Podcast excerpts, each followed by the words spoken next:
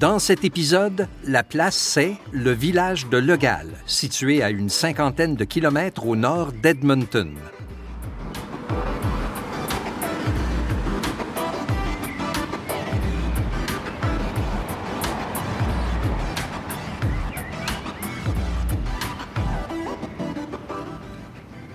Donc arrivé à Legal, mais avant de quitter Morinville, on est allé vérifier justement si la plus vieille maison de Morinville était toujours euh, sur place, c'était tenait encore debout.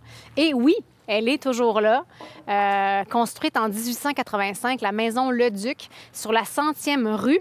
En fait, à partir de la centième avenue, vous tournez sur la centième vers le sud, vous roulez et Oh, juste avant le nouveau McDonald's, comme le faisait remarquer Isaël, c'est assez, c'est un contraste assez étonnant. Mais il y a encore cette vieille maison-là qui est recouverte de stucco Il faut maintenant. deviner un peu. Là, Elle ouais, est vraiment ouais. cachée par des grands sapins puis des arbres, mais elle est là. Elle est en Euh, forme. Elle est en bon état, Moi, je mettrais les auditeurs au défi de trouver une, une maison privée Ouais. qui date de 135 ans. C'est vrai, Yeah. c'est vrai. dans sa forme originale, parce qu'on a vu des photos noir et blanc. Oui, toujours habitée, tout ça. Donc, euh, oui, elle existe toujours. Mais là, on est rendu à, Le- à Legal euh, et ben Denis va nous faire un petit euh, portrait un peu de l'histoire euh, de Oui. Legal. euh, ben, en fait, il y a des choix à faire pour le GAL, juste parce que on ne peut pas vraiment venir à Le Gal et encore moins venir faire du tourisme, encore moins du tourisme patrimonial, sans faire le tour des murales. Il y a une cinquantaine de murales euh, et contrairement à Morinville où c'est tout dans le parc Saint-Jean-Baptiste, ici c'est vraiment à travers la, la- la à travers le village.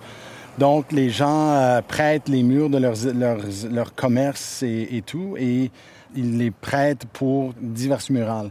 Mais c'est trop long pour faire un- chaque arrêt. Donc on a juste choisi quelques sujets ici et là représentatifs. Et euh, donc présentement nous sommes euh, sur le coin de la 49 et de la 50. Donc la 50, on entre au village sur la 50 et euh, on est juste au coin. Et si jamais ça vous intéresse de venir voir les murales, je vous encourage, tout comme Rouleauville, le GAL est sur l'application appelée Balado Découverte. et ça géolocalise, on se trouve, on sait exactement où on se trouve par rapport à la carte. Euh, et puis, il y a des explications, tout comme il y a des explications sur les murales comme telles. On peut le voir à travers l'application également. Donc, je vous encourage, s'il y a des sujets qui vous intéressent euh, euh, ou si vous voulez tout simplement faire comme nous et venir marcher, c'est une excellente euh, façon, une excellente accompagnatrice. Et juste ici, là, je suis, on est debout et j'en vois, euh, pendant, que tu, pendant que tu parlais des murales, j'en vois six. Oui. Juste ici, sans bouger.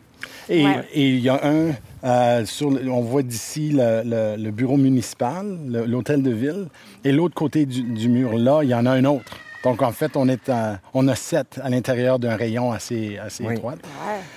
Donc, sur l'application, on appelle ça le- l'entrée du village. Et on commence avec les gros guns, si on veut, euh, institutionnels, les Oblats, la CFA, etc.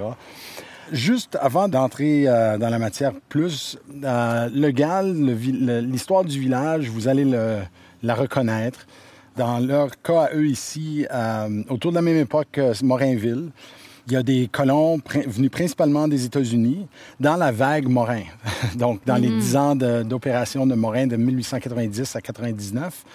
Euh, et puis, justement, euh, le- son visage orne le mur de ce, ce garage ici. Et euh, il y en a même de l'Europe qui sont venus, euh, et on va parler de certains qui se sont installés ici, dans la région. Euh, parmi les premiers colons, on parle de Théodore Gelot et Eugène Ménard, euh, deux individus venus de France via la Californie à la recherche de propriété, puis finalement ils se sont installés ici. Le GAL s'établit quelques années après Morinville, 1894, euh, et encore une fois attiré par la richesse du sol de cette région ici.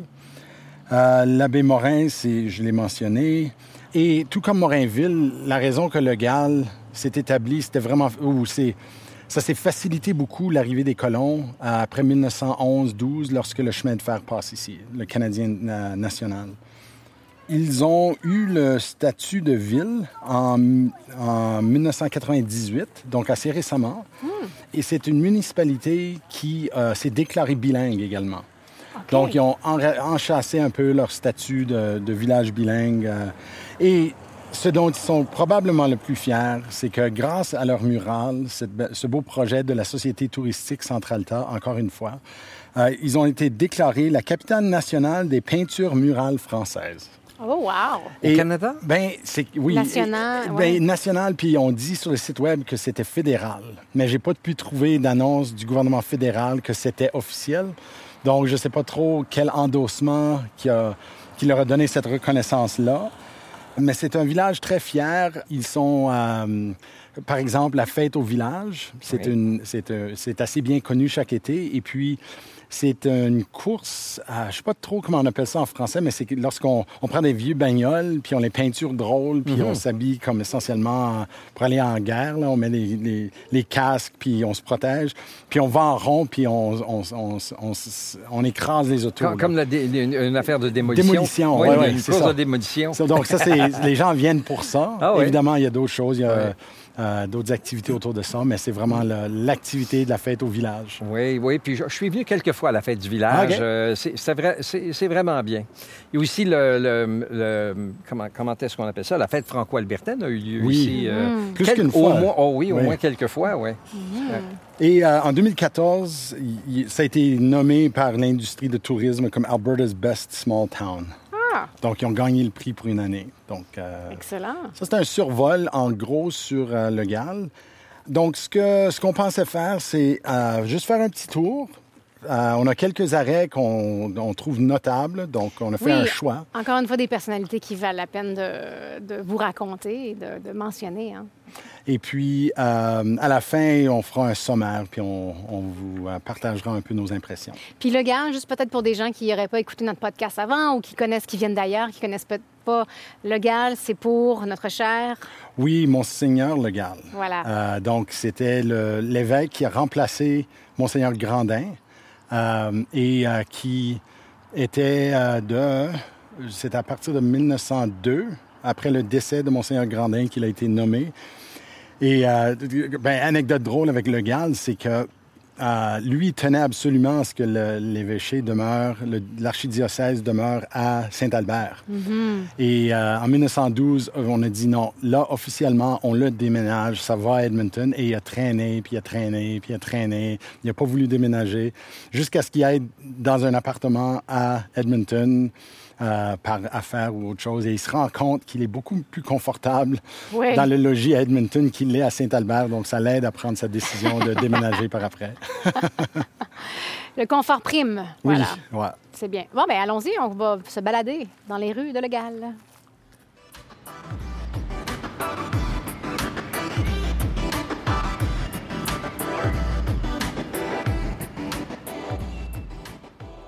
Alors, le- on, est, on est encore à l'entrée du village, mais on a, pris, on a marché quelques pas pour être plus près de- de- du bureau municipal. Euh, et c'était pour la murale qui traite de l'affaire Lavoie. Puis, j'avoue avoir, euh, comment dire, j'étais un peu, c'est l'arrogance de l'historien de penser que parce que j'avais pas entendu parler de ça, ça doit pas être vrai. j'ai vu l'affaire Lavoie, j'ai dit, ah, si c'était si dramatique, sais, dans ma vie où, en fait, les droits linguistiques m'intéressent beaucoup, tu sais, j'aurais vu ça en quelque part. C'est vrai qu'on n'a jamais entendu parler de ça, la non, cause à on parle de- de- d'affaires Piquette, puis on parle La de cause d'affaires. Mercure. Mercure, Yeah. May, euh, Ouais. Mais ça, Euh, c'est, une etc. première pour moi aussi. Ouais. Mais c'est vrai. Donc, euh, c'est dans la survivance du 28 mai 1941. Et tout ça, je, veux citer la source parce que je vais essentiellement reprendre ses paroles exactes. C'est Guy Lacombe qui a fait une chronique à Radio-Canada à Capsule d'Histoire. Et puis, une des capsules était là-dessus. Donc, c'est dans la survivance, le journal euh, hebdomadaire francophone de l'époque, 28 mai 1941, qu'on lit un reportage et on, le, M. Lacombe dit que ça fait autant de bruit à l'époque que l'affaire Piquette en 1987. Donc, l'affaire Piquette, c'était des manifestations devant la- le palais législatif, tu sais, donc c'est une grosse affaire. Alors, lors du recensement de guerre de 1940, la famille Alexandre Lavoie de Legal a refusé de se faire inscrire parce qu'ils voulaient les formulaires en français. Ah. Et la date limite pour remplir les formulaires s'en venait. Donc, il s'est fait, il, il a pris la peine d'aller dans tous les bureaux fédéraux dans la région pour essayer de trouver des formulaires en français. Mais finalement, il n'y en a pas trouvé. Donc, ils en ont trouvé à Vimy, et puis il a inscrit toute sa famille, mais parce qu'il a raté la date limite, ils ont fait face à des amendes pour l'ensemble de la famille. Donc, c'était euh, cinq actions pour les cinq membres de la famille, totalisant 7 700 dollars. Voyons donc. En 1940. Wow, en 1941. Imagine. Le cas a été confié à M. Lionel Tellier, un, pré- un- un, un avocat. Puis, ils ont tenu un procès à Westlock et finalement, ils ont perdu. Donc, ils ont le jugé coupable. Euh, mais après ça, il a fait appel, puis ça- ils ont renversé quand même la décision. Mais ça fait tellement de publicité à Le Devoir, le couvert à Montréal. Et euh, eux autres, ils ont, ils ont prélevé des fonds à partir du Québec pour payer l'amende qu'il avait 7 eue. 000 à l'époque, euh, c'était, c'était de l'argent, là. Oui, et, et c'est comme ridicule, mais en quelque part, c'est quand même une bonne tactique d'intimidation. Est-ce que ça te tente d'aller chercher ton formulaire en français si tu ça. sais que... Tu vas venir- ouais. Donc, euh, finalement, son épouse est morte en 1945 et puis il euh, s'est joint aux Oblats en 1951 euh, comme frère coadjuteur et lui-même est mort cinq- euh, quatre ans plus tard, donc en 1956. Et en fait, il, il est au cimetière de Saint-Albert. Ah. Donc, on l'aurait vu parmi les rangées là, là-bas. La question que moi j'ai dans ce que j'ai lu, c'est qu'est-ce qui est arrivé avec ses enfants? Parce Ouais. qu'il était une famille de cinq. Sa- la mère est morte. Lui est allé chez les Oblats, donc je sais Ouais. plus trop. Mais ils avaient quel âge euh, quand ils sont ça décédés? On Ça ne dit pas dans cet article-là, mais Aujourd'hui, ils auraient dans leurs 80-90, ils, ils auraient quand s'ils même- étaient petits, s'ils ça se étaient- peut qu'ils étaient quand même peut-être plus vieux, mais Ah. vivaient avec les parents. C'est dur à dire. Là, mais... Mais là, cette murale-là, moi, qu'est-ce que je trouve de particulier, c'est qu'elle est premièrement en noir et blanc. C'est comme une photo noir et blanc. Oui, très Ouais. belle. vraiment. Oui, elle est- Jacques elle est Martel très qui l'a réalisé, celle-là, vraiment. Ah oui, et, Ginette et sa femme. Puis, puis pour faire du pouce sur euh, ce que tu as dit, on voit quelque chose euh, qu'on, on, euh, où ce que ça met souscription pour M. Alexandre euh, Lavoie. Puis c'est le début d'une liste, euh, ça a l'air de gens qui ont donné de l'argent pour euh, justement la cause, obtenue par le Devoir de Montréal, 929 dollars Ouais. et 63 cents à part de ça. Wow. Euh, obtenu par le Comité de la survivance française de Québec, 139, et j'imagine que la liste est encore plus longue que ça. Oui. Euh, puis, qu'est-ce que j'aime aussi, hein? Il n'y a, il y a pas un sou qui comptait pas à l'époque. Cercle de l'ACFA de Bonneville, 2 dollars. Deux Ouais, dollars. on donne ce qu'on peut. hein. Oui, Ah ouais. mais, mais, mais 2 dollars, c'est ça. À l'époque, euh, je veux dire, les gens, les gens n'avaient pas d'argent.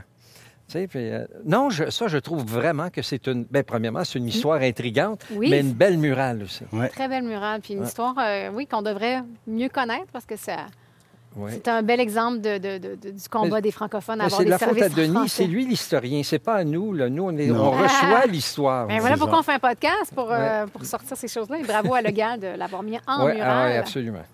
On continue? On Oui. continue.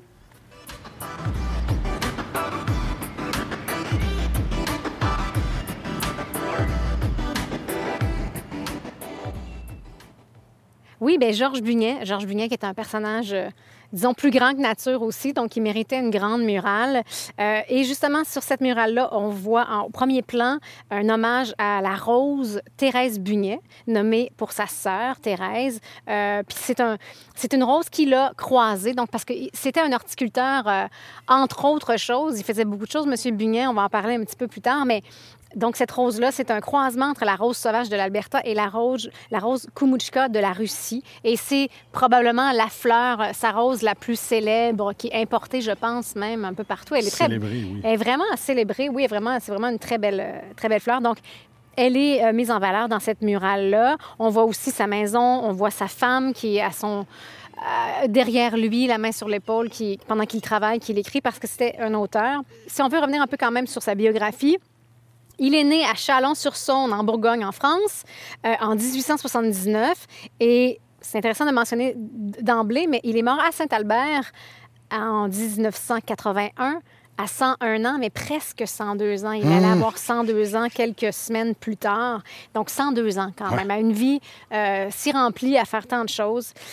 Issu d'une famille assez modeste, on dit qu'il a probablement ressenti un sentiment d'oppression par la famille très tôt et c'est un sentiment qui se retrouve dans ses livres, dans ses romans, dans ses histoires. On va parler de sa carrière littéraire un petit peu euh, tout à l'heure. Euh, il fait des études chrétiennes avec les Oblats, quelque chose qui l'orientait vraiment vers la prêtrise, mais finalement, il quitte le séminaire pour faire des études de lettres à l'Université de Dijon et c'est à ce moment-là qu'il joint l'Action catholique de la jeunesse française qui lutte contre la laïcisation des écoles en France. On revient Hmm. là-dessus.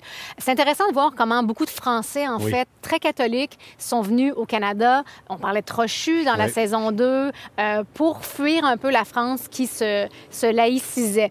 Euh, donc voilà, c'est l'histoire un peu de Buñet aussi. Euh, il devient journaliste et rédac- rédacteur en chef. Donc, il s'installe ici.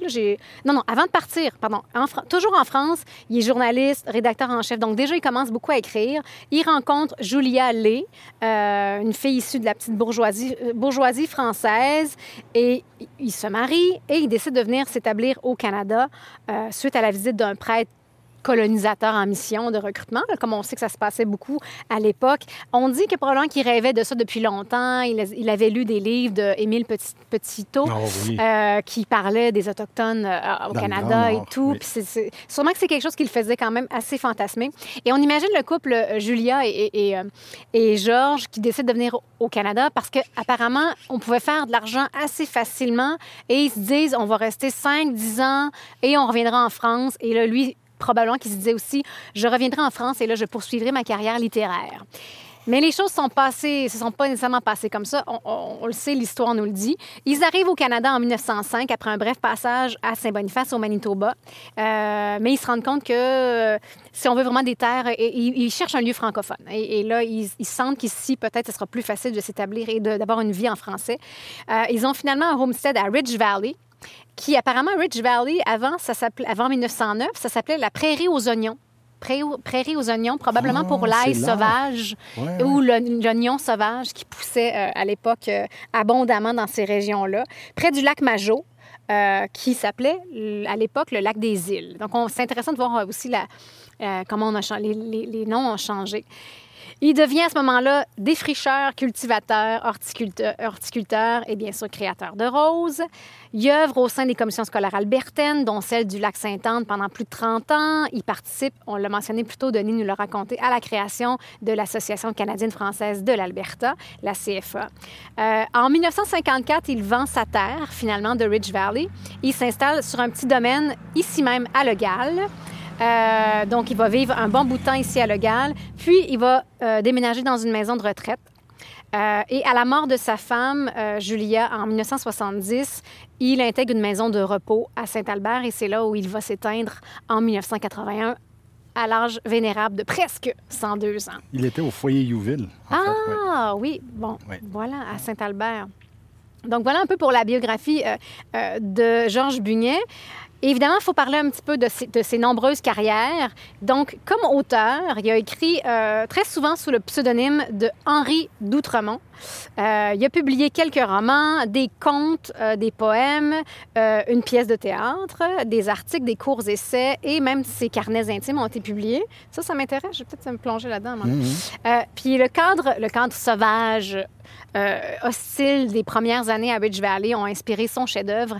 Euh, c'est probablement le roman qu'il faut lire euh, de Georges Buñet, La forêt, écrit en 1935. Denis, Denis l'a lu, il nous en parlait et Oui, ben c'est c'est une c'est un portrait de la colonisation d'une jeune famille qui ne savent pas trop dans quoi ils s'embarquent. ouais. On, c'est- on raconte l'isolement. euh, c'est- c'est- ça m'a marqué. J'ai trouvé ça euh, formidable comme œuvre, indépendamment du fait que c'est un personnage historique et toutes Ouais. ces questions-là. là, c'est vraiment, euh, c'est vraiment bien. Donc, un réel talent euh, Oui. d'écrivain. Euh, oui, bien justement, le livre parle vraiment, l'histoire, c'est l'histoire d'un couple de colons inadaptés à, à ces nouvelles conditions de vie-là. Puis le bois devient un peu l'univers mental du personnage principal et devient, un peu- et devient même un personnage. Donc, ça s'appelle La forêt, pas pour rien.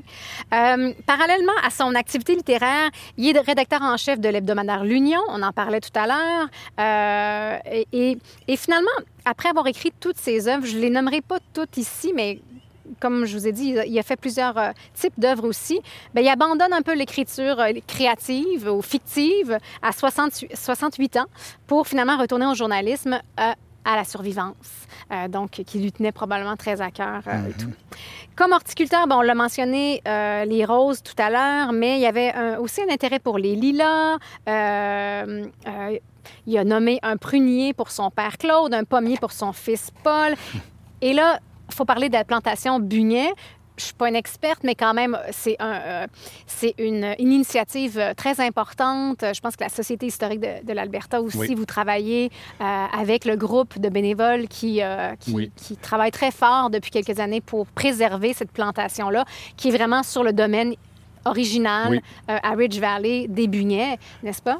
C'est un exemple de préservation patrimoniale naturelle. Donc, on peut voir, d'abord, c'est la, la province l'a acheté.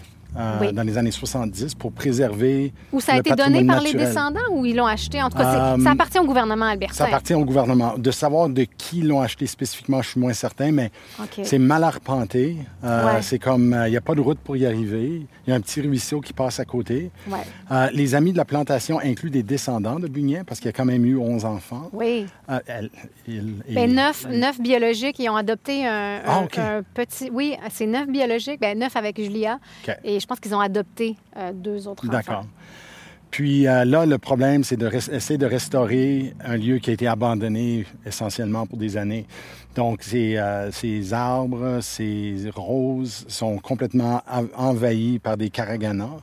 et par des, des bestioles, des, des animaux. Porquipics, des porquipics. Ouais. Des porquipics qui supposément sont capables de sauter d'un arbre à l'autre. Donc, si, comme ils, mettent, ils, mettent, ils, mettent, des choses en tôle pour, pour pas qu'ils grimpent, donc, ils trouvent une façon de monter des arbres à côté, puis ils sautent pour arriver sur les pins pour les manger. Puis on s'entend que c'est pas des tout petits porte-épics. Moi, j'en oh avais vu à El Callahan Park à un moment donné, puis c'est des grosses bestioles. Là, c'est quasiment Qui ont l'air vraiment gras, là. Donc, c'est dur d'imaginer qu'ils sautent, mais en tout cas. Bien, donc, à la plantation, bien, tu le mentionnais, Denis, il y a, même, même des poursuites en ce moment. le, propriétaire du terrain qui enclave finalement la plantation Bunet, refuse de laisser accès aux bénévoles. Les bénévoles voudraient juste prendre soin. C'est même pas comme si on en, ferait un, lieu touristique. C'est juste de, s'assurer qu'on perde pas cette, euh, cette ressource. Euh, donc, la province, dans ce cas-là, ils essayent de, Ils ont un autre endroit où ils vont construire un accès. Mais c'est qu'entre-temps, les bénévoles veulent vraiment arrêter les dégâts. Euh, donc, ça, ça se donc là, tout, ça, ça fonctionne. Tout ça est, arrêté en ce moment où les euh, bénévoles ont accès? ils ont accès par l'autre champ, mais c'est juste moins commode. C'est moins mhm. facile d'y accéder. Mais euh, la province est engagée. Il faut juste maintenant financer, puis l'ingénierie et tout ça pour créer un, un chemin d'accès. Bien, juste pour montrer à quel point Bugnet, c'était un homme. ça devait être une espèce de passionné de toutes sortes de choses. Puis euh, quand, il, quand il embarquait dans quelque chose, il devait être. Euh, il allait jusqu'au bout vraiment. Mais il y, a, justement dans la plantation Bugnet une espèce rare de pain, une mhm. variété Lagoda, euh, qui aurait été développée par le tsar russe Pierre le Grand il y a plusieurs siècles. Puis Bugnet aurait pu mettre la main sur des graines de cette espèce-là avant la, la, Révolution russe de 1917. Donc, c'est quand même quelque chose de, de majeur. C'est le fait que ça.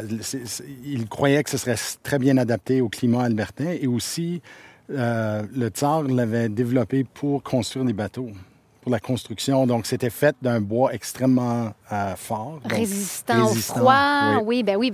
Ben, c'est ça, Bugnet, l'intelligence de dire, ben il y a des, des sortes d'arbres qui, qui, qui, survivent au climat, à des climats qui ressemblent aux nôtres. Il faut les importer, il faut les faire pousser ici super intéressant. Hein. J'ai fait un peu de recherche sur Julia. Je me mhm. dis, on parle de Georges tout le temps et tout ça, mais Julia, elle, est arrivée avec Georges, puis euh, ils étaient sur une terre et ça devait pas être évident. Euh, elle a eu neuf enfants. Euh, elle est née en, 1882. Julia Jeanne Lé, donc son nom de famille, c'est Lé, L-E-Y. en fait, son vrai nom était Julie, mais elle signait Julia. Elle avait cette petite fantaisie. Et euh, quand ils font le voyage en 1905, à l'hiver 1905, elle est déjà enceinte de son premier fils, Charles. Il va naître à Saint-Boniface. Et le deuxième enfant, Paul, va naître en 1906 dans la maison des Majots. Donc, les Majots, c'était vraiment les amis des Bugnets quand ils sont arrivés. Ils ont habité chez eux, ils s'entraidaient énormément. Euh, Amalie Majot, euh, une, une, l'hirondelle de, naissance, a été la sage-femme de Julia, d'ailleurs. donc, vraiment, c'est, intéressant de savoir un peu que les voisins s'entraidaient énormément. Ils ont vécu dans une tente après ça. Apparemment qu'en 1908, la mère de Georges, euh, son frère Charles, sa sœur Thérèse viennent les rejoindre. Le père est resté là-bas. Donc, il y a eu un va-et-vient pendant quelques années là, où la famille est venue et repartie et tout. Euh, donc, moi, je me dis, ah, ben, cher Julia a dû avoir un petit peu d'aide, hein, parce qu'ils vivaient, là, vraiment, ils avaient, ils avaient absolument rien. Et pendant que Georges, lui, euh, devait, ben oui, défricher la terre et rêver et écrire et tout faire ça. Julia, elle, la torchait. mais, mais donc, je me dis, oh, wow, peut-être qu'elle a eu un peu d'aide. Mais en fait, la mère de Georges était contre ce mariage en premier lieu. Une, du temps où ils étaient en France, avant même qu'ils se marient, elle voulait empêcher le mariage. Alors, on peut imaginer que ça devait pas non plus être très, très rose euh, Parce que la mère était ici. Parce que la, mère de Georges est, venue à un moment donné avec, ses deux ans, avec, euh, avec son frère et sa sœur. Euh, donc oui, ça devrait... Et il y, a dans certaines bibliographies que j'ai lues des membres de la famille qui disent que oui, non, il y avait beaucoup de tensions. Et en fait, même Julia, si elle avait pu partir, elle serait peut-être partie, mais elle avait déjà deux enfants. Euh, voilà. Hmm. Elle aura finalement neuf enfants et comme on disait tout à l'heure, je pense qu'ils ont adopté... C'était pas tout à fait clair, mais... Mais euh, c'est intéressant de voir est-ce qu'il y avait quand même une certaine euh, misogynie euh, dans l'œuvre de, hmm. de, de, Georges Bugnet. Et en fait, Jocelyne Verrier-Chiasson, qu'on connaît bien, qui, qui, qui est autrice et, et, qui a, fait un article académique, en fait, qui a été publié dans les cahiers franco-canadiens de l'Ouest en 1999. Et sa thèse est celle-ci. L'auteur est fidèle à la réalité, une réalité qui réserve le beau rôle aux hommes et qui valorise leurs qualités. Ceux-ci sont explorateurs, aventuriers, forts, braves, etc. La femme, elle, se doit d'être belle et de se taire, à moins que l'on ne lui adresse la parole. Si elle est moins belle, mais, qu'elle sache se ranger dans l'ordre établi, l'auteur lui trouvera des qualités. Si elle ose déroger aux coutumes, le malheur ne tardera pas à s'abattre sur elle. Alors, dans les romans de Bugnet, selon Jocelyne Verret-Chiasson, la femme se, doit d'être noble et pure. Euh, non, il faut qu'elle soit soit noble et pure, soit aventurière, sinon elle est une source de perdition de l'homme. Alors vraiment, on sent la morale chrétienne austère et rigoureuse, influencée par la pensée janséniste, qui ont fait partie quand même de la formation de Bugnet. Alors ces romans empruntent un ton très moralisateur, c'était quand même de l'époque, mais un ton moralisateur surtout à l'égard des femmes. Hmm. Alors ça, ce serait un, angle ou un œil différent à donner sur l'œuvre de Bugnet, mais évidemment qui est très ancré dans son hmm. époque et dans ses origines. Il y a une anecdote intéressante euh, parce que dans le courrier de l'Ouest euh, de, de, Michelet, euh, j'oublie son prénom, qui a été créé par, on pense à Magali, sa sœur. ça, va, ça va te revenir. Ben, en fait, il a écrit, il a, bon, Magali Michelet lui avait donné une rubrique, en fait, donc il a écrit pas mal. Il a écrit souvent de façon anonyme, souvent avec un, un pseudonyme, mais il avait écrit à un moment donné une petite rubrique légèrement euh, humoristique où il était question de la supériorité des hommes sur les femmes. Et là, oh. apparemment, qu'il y avait eu beaucoup de, réponses à ça. Et, et on dit que dans les éditions subséquentes, il y a eu des commentaires des lectrices, des lecteurs majoritairement des femmes, et en fait, on pense qu'il pourrait s'agir de lettres que Bugnet écrivait lui-même. Donc, il créait, il oh, créait un débat, et après ça, il écrivait des lettres pour les femmes qui... Euh, donc, c'est seulement une anecdote, mais Disons que c'est intéressant de voir un peu... Euh, qui, viendrait, dans le fond, justifier un peu sa façon de faire, puis peut-être que les lettres qui en mettaient un peu plus épais, qu'il aurait dû euh, dans les réponses. Voilà. Ah, Mais on peut imaginer. Je trouve ça intéressant de, parler de ce côté-là de lui parce que euh, c'est pas du tout pour enlever à son œuvre et à, tout ce qu'il a fait et son importance euh, dans la région et même en Alberta francophone. Mais on imagine un peu le bonhomme, puis ça le rend plus nuancé. Comme je, je, c'est pas le fun qui est, c'est très possible, ou, ni c'est préjugé possible. Mais c'est le fun d'avoir la texture d'un personnage comme ça. Ouais. Tu sais, que c'est pas juste quelqu'un de célébré tout court, puis qu'on comprenne un peu mieux d'où il vient, puis qu'est-ce qui a inspiré son œuvre. Aussi, ce que je trouve intéressant chez lui, c'est on voit pas souvent ce croisement entre quelqu'un qui vit dans la réalité de la politique, de la communauté, du journalisme, qui est très tangible, terre à terre, euh, curiosité mondaine que ça te prend pour, dans ces domaines-là. Oui. Et en même temps, d'être ce genre de rêveur euh, intellectuel, euh, Mhm. littéraire, tout ça. Ces deux mo- mondes-là se croisent pas toujours facilement. Ouais. Donc, il, sa mémoire est vivante aussi dans le sens où moi, je connais des personnes de Saint-Albert, dont la famille Nobert, euh, qui ont des très bons souvenirs de lui, puis ils sont, ils sont très, très impliqués dans le groupe des amis de la, de la plantation parce qu'ils se souviennent de lui, puis ils ont énormément, ils l'ont- connu et ils l'ont beaucoup admiré. Ouais. Euh, ils l'ont trouvé un grand homme avec des grandes reconnaissances et tout ça. Donc, ils, ont, ils, ils trouvent que c'est quelqu'un qui est digne d'une une reconnaissance au premier plan là, chez les francophones en Alberta. Donc, il y a eu deux tentatives. Ben, il y a eu deux tentatives. Une, c'était l'ouverture d'une école euh, qui était à la base de l'affaire Mahé. Euh, pour ceux qui ne savent pas, c'est la cause en Alber- en- au Canada qui a donné comme résultat la gestion scolaire, euh, l'autodétermination de l'éducation francophone par les OK. francophones. Donc, la murale fait référence à ça, justement. Oui, donc c'est un groupe. Ils ont essayé d'ouvrir une école privée euh, pour tester le- les limites de la charte et les droits dans la charte à l'éducation française. Et ils ont appelé l'école l'école Georges et Julia Bugnet. Euh, mais étant une école privée, une école non confessionnelle, il y avait eu beaucoup de difficultés à, à le lever. Donc, la tentative a échoué.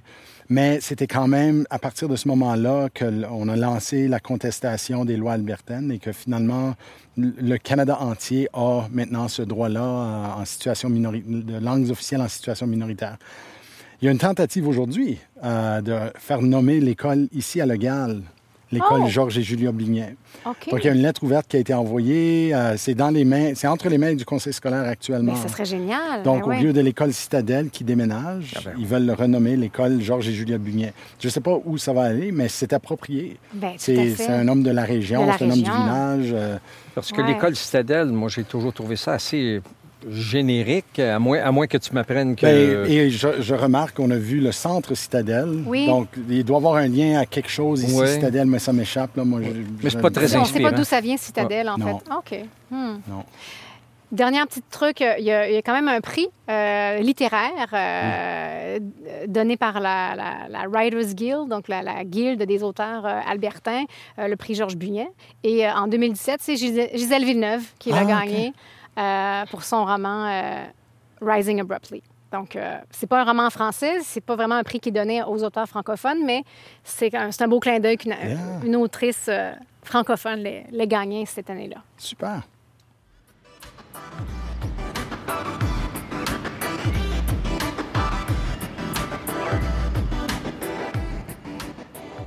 Alors, on est sur la 50e, la rue principale, et on est devant la murale euh, en hommage à la famille Préfontaine. Euh, il y a plusieurs Préfontaines. En fait, euh, moi, j'ai dit, je vais parler des Préfontaines parce que j'ai pensé tout de suite à, mon ami Joël Préfontaine et je l'ai appelé aussi. Et Joël, Joël connaît très bien l'histoire de sa famille. Donc, Joël Préfontaine, pour ceux qui ne la connaissent pas, c'est une femme de théâtre, une artiste multidisciplinaire. J'en parlerai un petit peu tout à l'heure, qui a travaillé, qui a été la directrice artistique de l'Uni-Théâtre aussi. Euh, la murale en tant que telle parle de Léon et Marguerite. Léon et Marguerite Préfontaine. Euh, ils sont arrivés, en fait, avec leur famille. Donc, c'est en fait Joseph et Marie-Louise Préfontaine qui arrivent de Belleuil à Beaumont en premier, en Alberta, évidemment, en, en 1912. Une famille de 14 enfants. Et là, il y a Léon qui fait partie de cette famille-là, qui, qui est le fils de Joseph et Marie-Louise, le sixième du clan, qui a 16 ans à son arrivée ici. Euh, son frère Cléophas en a 23, lui, quand il arrive ici. Alors, la raison pour laquelle je parle de Léon et de Cléophas. Donc, la murale nous parle de Léon et Marguerite, euh, nous parle de comment, justement, c'était une famille euh, dont les valeurs étaient vraiment très importantes, inculquées aux enfants, que c'était le travail, la foi et le plaisir, la joie. Puis on va le voir un peu, les Préfontaines sont vraiment connus pour être une famille très musicale. Tout le monde chante dans ces familles-là, donc c'est vraiment beau à voir. Donc, après quelques années à Beaumont, la famille, la grande famille là, de 14 enfants euh, des Préfontaines s'installe ensuite à Diligence. ce qui est intéressant de, de Diligence, c'est que je l'ai regardé, je l'ai cherché sur Google Maps et ça n'existe pas, Diligence. Donc, c'est une petite communauté qui existait, de toute évidence, mais qui...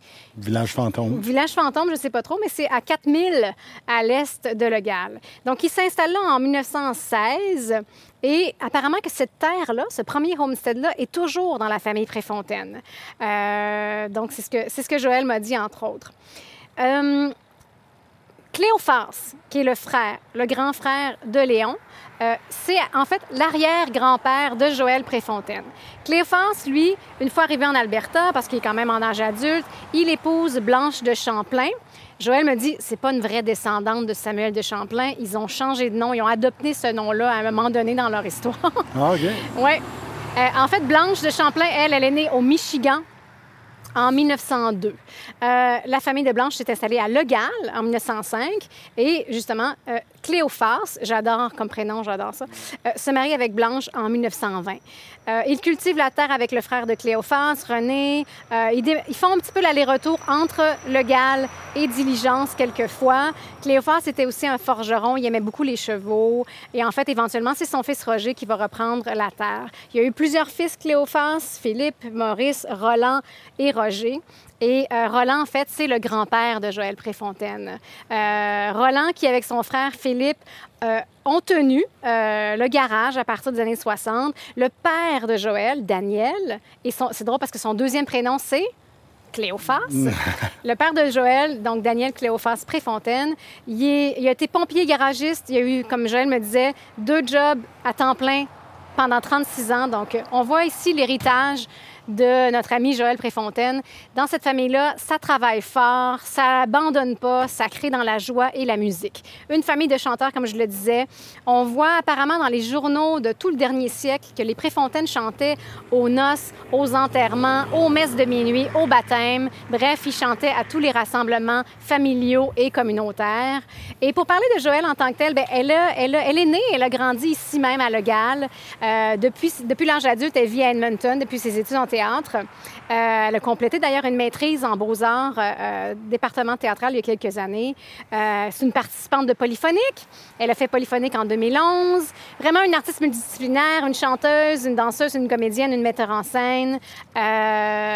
Elle a écrit aussi une pièce qui s'appelle Récolte. Et c'est une pièce qui est inspirée des situations et du langage des gens de sa région.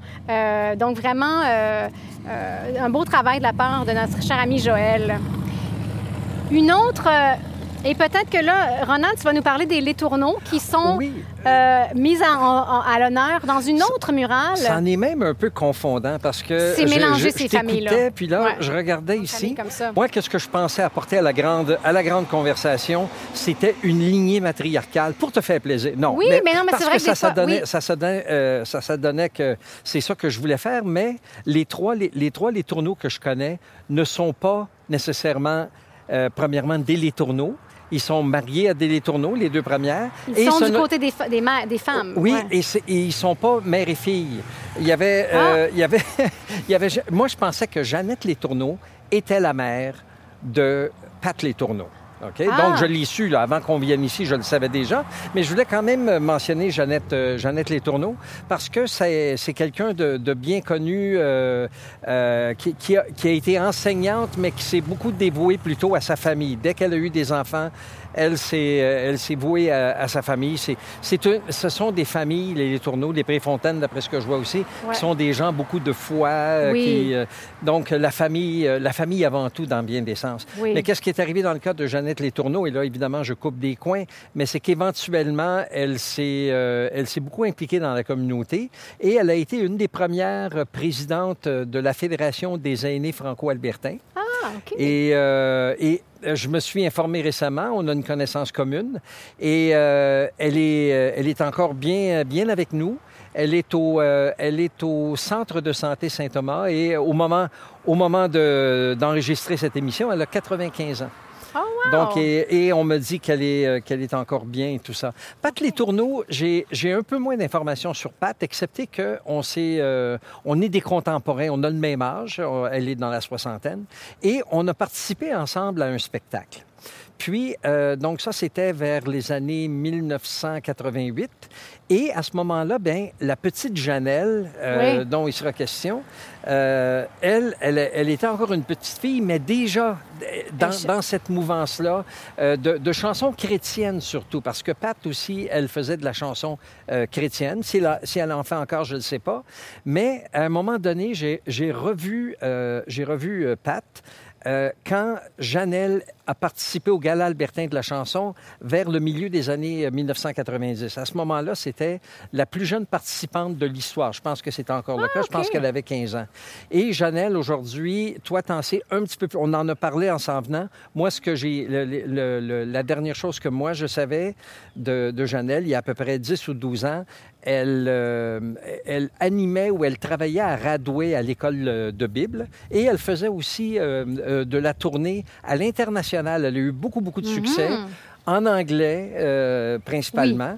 Oui. Mais euh, donc, elle a, euh, avec de la musique chrétienne ou du Christian rock ou Christian quelque chose pop, comme un Christian pop, C'est oui, vraiment de la ça. pop. Ben, Ouais. C'est exactement les informations que j'ai. Une chose quand même qui est assez marquante dans sa carrière et qui l'a vraiment lancée aussi, c'est de là. C'est après ça qu'elle a fait des albums et tout. Mm-hmm. C'est, elle a participé en fait au la journée de la jeunesse. La journée mondiale de la jeunesse, World Youth Day, En 2001? en 2002 à Toronto, 2002, ok. où euh, le pape Jean-Paul II était présent. Donc, elle a Mhm. chanté pour le pape. Euh, Je pense qu'ici, dans la communauté, ça a beaucoup marqué, marqué oui, les esprits. oui.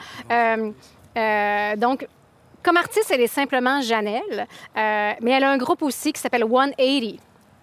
Euh, et avec son mari, le guitariste Jason Reinhardt. Maintenant, ils ont trois enfants, puis ils tournent à travers le monde. Euh, de ce que j'ai lu dans un article qui, était, euh, qui avait été fait en fait dans un journal du Montana où elle était en spectacle, ils vivent maintenant à Lloydminster. Mais voilà, donc quand même, elle continue, je pense, elle roule sa bosse encore dans ce marché-là, qui est assez, c'est une niche, c'est assez particulier, mais elle continue à faire des albums, continue à faire de la chanson. Et je me souviens de sa mère et de, et de elle et de Janelle comme étant des belles, belles voix. Des- des grandes voix, ouais. Oui, absolument des belles voix. Ouais. Oh, Jan- Janelle, surtout, Janelle, elle avait une espèce de prestance. Quand elle embarquait sur la scène, c'était comme un wall of, un wall of sound. Yeah. Donc voilà, euh, avec sa musique, euh, on dit de Janelle qu'elle qu'elle partage sa foi chrétienne, ses convictions religieuses, bien sûr, comme la pureté, l'abstinence sexuelle avant le mariage et son adhésion euh, au mouvement Alors voilà, c'est euh, c'est ce que c'est de la, de la pop chrétienne euh, musicale. Voilà.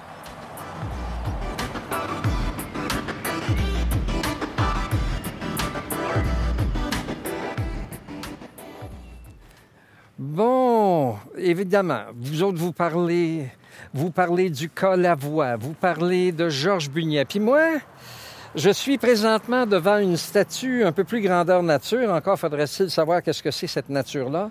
C'est Depression Pete, mesdames et messieurs. C'est, on va, le décrire, on va décrire ensemble dans, quelques minutes. C'est l'équipe parce que moi, je trouve ça, je trouve ça assez euh, abasourdant, abass- Abasourdissant. alors? Abasourdissant. bon, mais anyway, vous nous comprenez.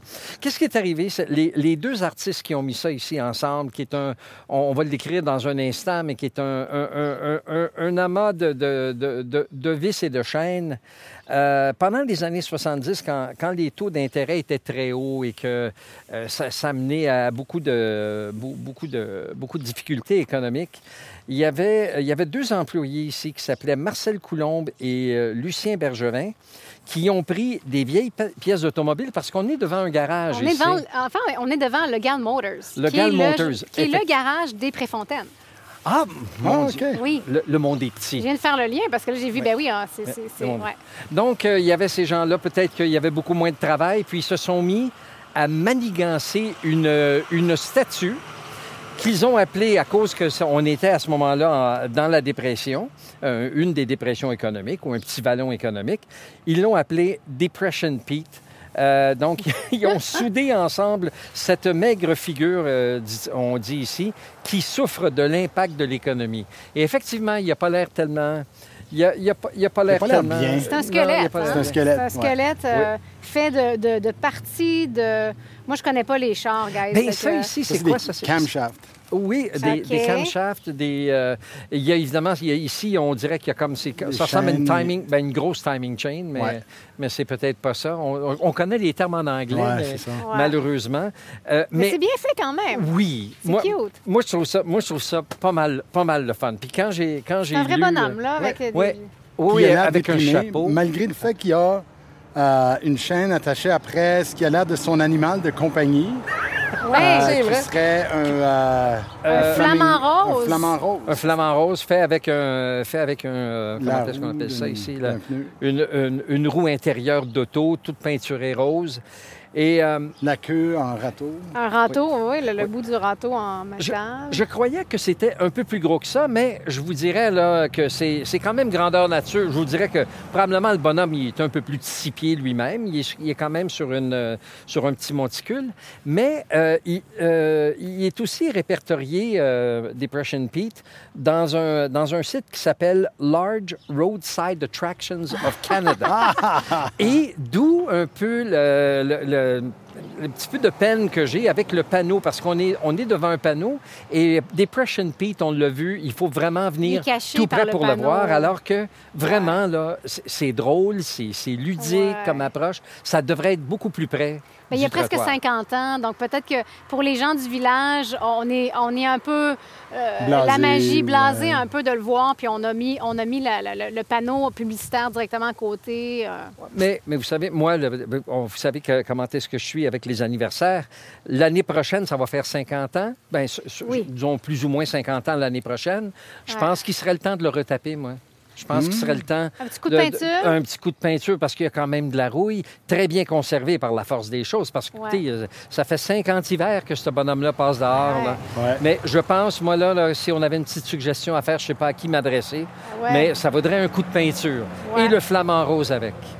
Il y a comme un beau chapeau melon. Là, il y a- Ouais. il y, a des petits rigolos qui ont mis une canette. euh, Ouais, de, De- Okanagan Apple Cider. Oui. voilà. Donc, Donc, on euh, s'occupe de lui quand même. Quand même, on pense à lui. Oui, Ouais. ben moi je trouve ça, euh, je, je veux dire, on trouvait ça quand même euh, pas, pas banal, mais on savait que le sujet est léger, mais moi je trouve ça, je trouve ça vraiment, vraiment ben, important à sa façon. Ça marque une époque. Exactement. Ça marque une Puis époque. avec les murales et toutes sortes de choses qu'il y a Ouais. à faire et dans les donc tu disais qu'ils font partie de la de la il fait partie de la liste des choses à des attractions euh, Oui. de bord de route. Oui, oui, oui. Donc la- il, de- il faudrait le mettre plus près de la route aussi. Ouais.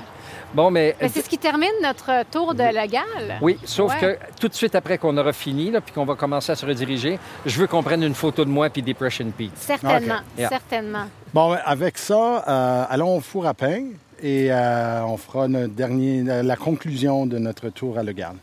Parfait.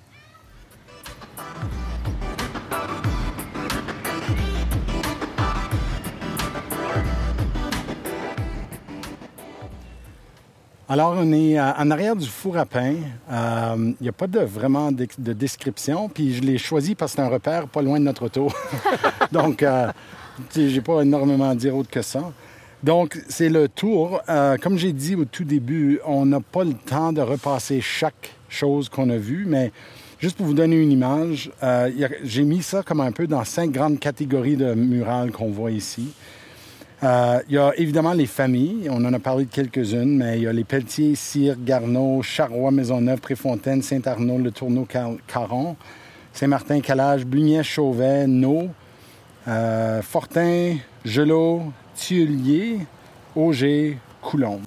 Donc, euh, des familles pionnières et des familles sûrement qui ont donné de l'argent pour que les murales soient faites. Il y a ce que j'appellerais les grandes légendes. Donc, on- il y a une murale sur euh, Marguerite, Diou- Marguerite Diouville, Louis Riel et Samuel de Champlain, donc des grandes figures de l'histoire. Et ensuite, les légendes locales, j'appellerais plutôt. Donc, euh, les, gens, les, politiciens, comme il y a un, un mural sur le service politique, la cause de la voix, euh, l'abbé Morin, l'abbé Primo, Depression Pete, je mets là-dedans, euh, Caisse populaire, Coop de Légal, Post Canada. Donc, c'est tout des... À travers ces murales-là, on raconte des personnages locaux. Je reviens à la même chose qu'on a observé à Morinville et les, les murales de valeurs et d'unité canadienne, unité communautaire même. Donc, il y a le skateboard ensemble, le, le- le- c'est comme un parc. Ah oui, de qui était, skateboard. qui était à côté de pas loin de l'église. C'est ça. Donc, Oui, il y a une ça. murale associée à ça. Ah, je savais Et pas. euh, l'idée, là, c'est là où les enfants viennent jouer ensemble. Il y a la jeunesse francophone, l'immigration irlandaise, le 4H, les forces armées canadiennes, la murale ukrainienne et le monument d'unité en entrant dans la ville. Donc, le monument d'unité qui est un genre d'œuvre euh, interprétative euh, intéressante. Euh, je vais m'arrêter à ça. Euh, et ensuite, les institutions francophones comme telles, comme la CFA, les Oblats, les Chevaliers de Colomb, les Codes de Légal, les Sœurs Grises, CHFA et la Caisse, po- ouais, la Caisse populaire, je l'ai déjà mentionné. Et sur ce, euh, nous allons poursuivre notre trajet. On est, si on pense à la, la- route numéro 2 comme étant l'épine dorsale de Centralta, en bas, c'est Saint- Saint-Albert. Au nord de là, c'est Morinville. Au nord de là, c'est Le Gall. Bien, on va continuer euh, jusqu'à l'intersection T et on va arriver à- au village de Clyde. Et on va vous dévoiler deux surprises là, rendues là. OK.